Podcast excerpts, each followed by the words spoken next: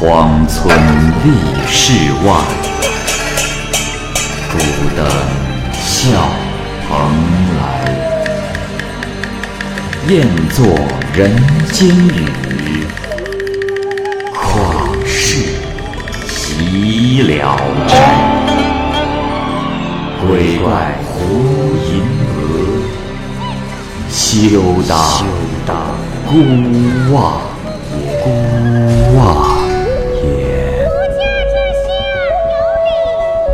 白话《聊斋故事》，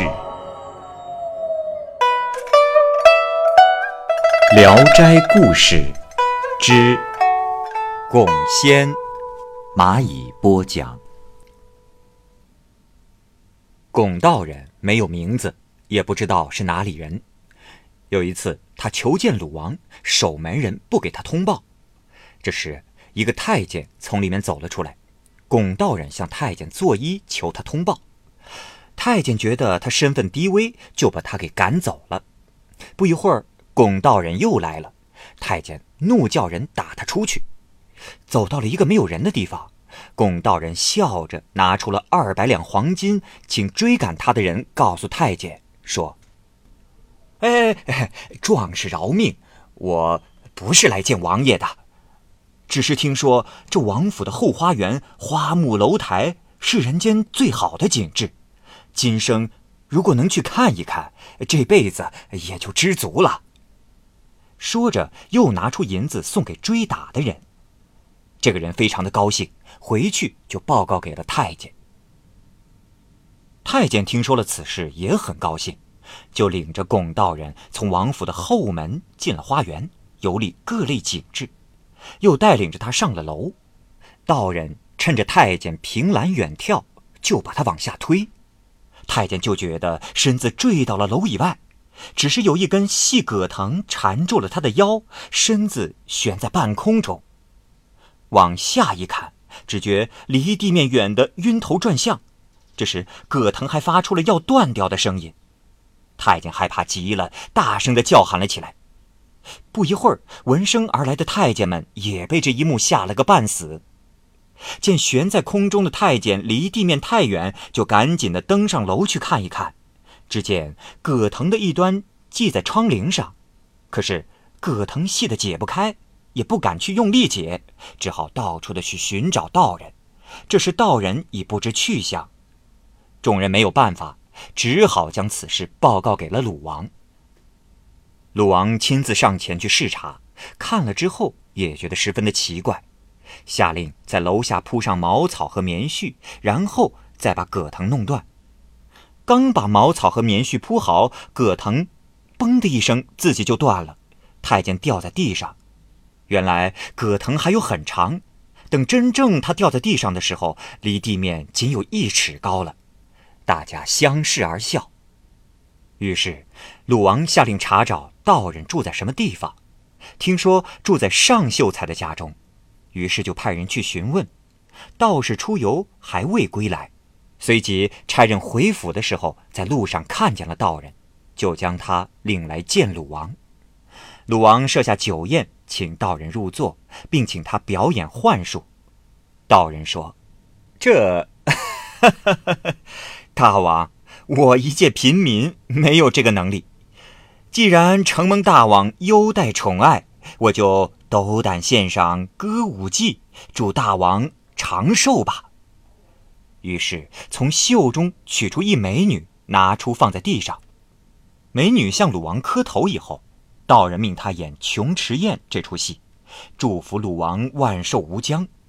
美女先念了开场，道人又从袖中掏出了一个女子，女子自称王母娘娘。一小会儿，董双成、徐飞琼等一个个仙女都来了，最后织女也出来了，献上了一件天衣，金光绚烂，光照满室。鲁王怀疑是假的，拿过来要观看。道人急忙说：“嘿嘿，大王不可以。”鲁王不听，最后还是要过来看了。果然是无缝的天衣，不是人工所能制出来的。道人不高兴地说：“哎，大王，我竭尽诚心侍奉大王，暂时从织女那儿借来件天衣，现在污气尽染，这还怎么归还原主啊？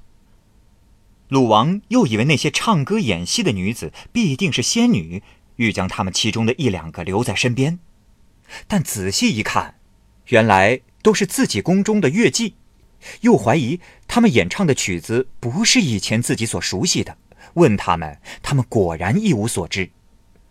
道人把天衣放在了火上烧了一烧，然后放在了袖内，再看袖内时已没有了天衣。鲁王留道人在府上重用，道人说：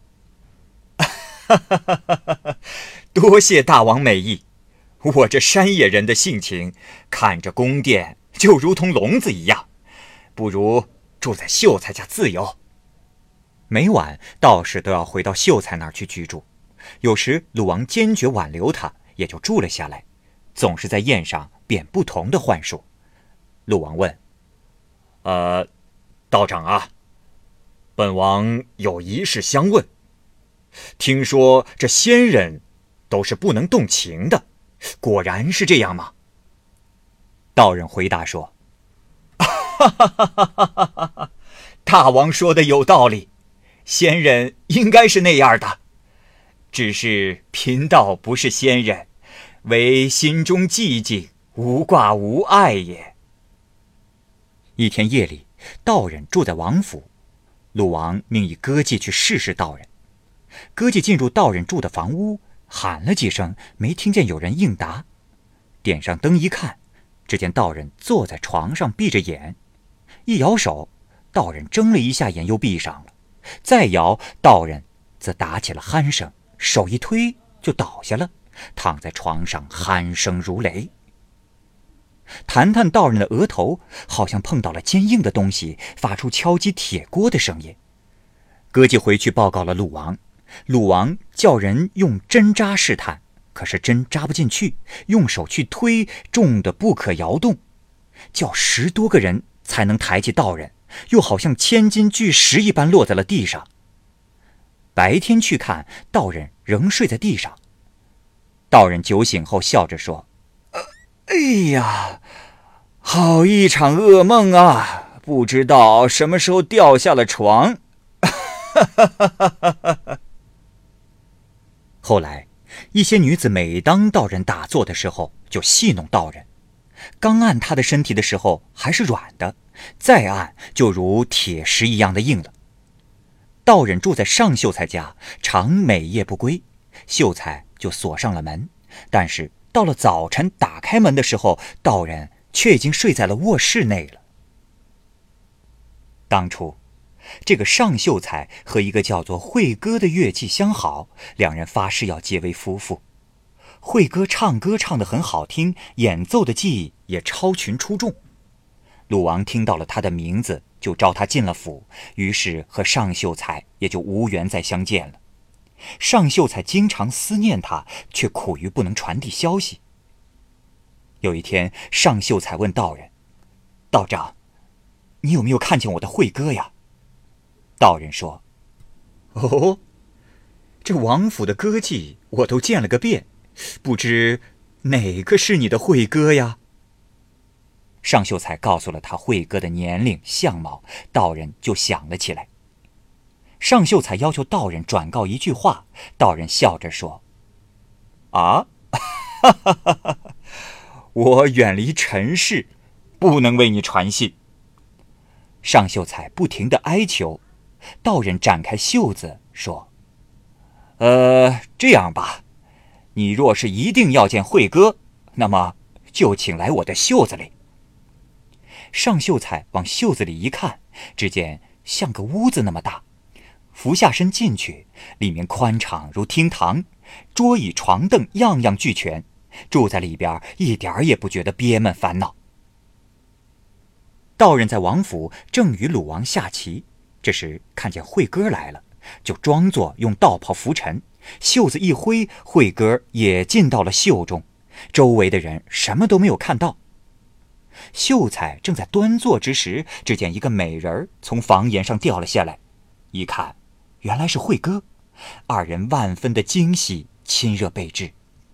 尚秀才说：“慧哥，定要把今天的奇历记下来。咱俩合作一首诗吧。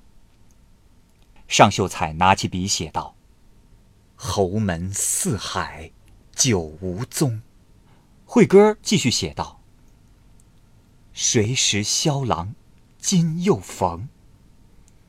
尚秀才又写道：“袖里乾坤真个大。”惠哥续写道：“离人思妇尽包容。”刚写完，便来了五个人，戴着八角冠，穿着淡红衣。仔细一看，平日里都没有交往。他们抓走了慧哥。尚秀才又惊又怕，就是不知道原因。道人回到尚秀才家后，叫尚秀才从袖中出来，询问他见面的情况。尚秀才隐瞒了一些事，没有全部的讲出来。道人笑着脱掉了道袍，翻过袖子让尚秀才看。尚秀才仔细一看，隐隐约约的有字迹，像蚊子般的大小，正是他们写的诗。又过了十几天，尚秀才又请求进入袖子中和慧哥见面，就这样见了三次。慧哥对尚秀才说：“公子，我腹中的胎儿已经在动了，我很担心，常用带子绑住腰身。王府中耳目众多，如果一旦临产，哪里容得下孩子的哭声呢？公子。”快和巩先生商量一下，请他帮帮我。尚秀才答应了，回家跪求道人。道人把他拉起来说：“哎，公子，公子，公子，起来说话啊！你们的事情呢，我都已经知道了。你们不用太发愁，你家传宗接代就靠这个孩子了。我。”住在你家，怎能不帮你尽些绵薄之力呢？只是这从此以后，你就不要进去了，公子啊！我之所以报答你，可真不是因为这儿女私情啊！啊！过了几个月，道人从外边回来，笑着说：“！”来来来，公子公子，来来来，我带回了你的小公子，哦，乖乖乖，哎，赶快拿包孩子的小杯子来。这尚秀才的妻子非常的贤惠，年龄已近三十，生了几个小孩，只养活了一个儿子。这时刚生了一个女儿，出了满月就死了。听尚秀才说有个儿子，妻子又喜又惊。道人从袖中抱出了婴儿。孩子的脐带还连接着，好像睡熟了。上气把孩子接了过来，孩子这才咕咕的哭了起来。道人把道袍解了下来，说：“哎呀，这道家呀，最忌讳的就是产血沾衣。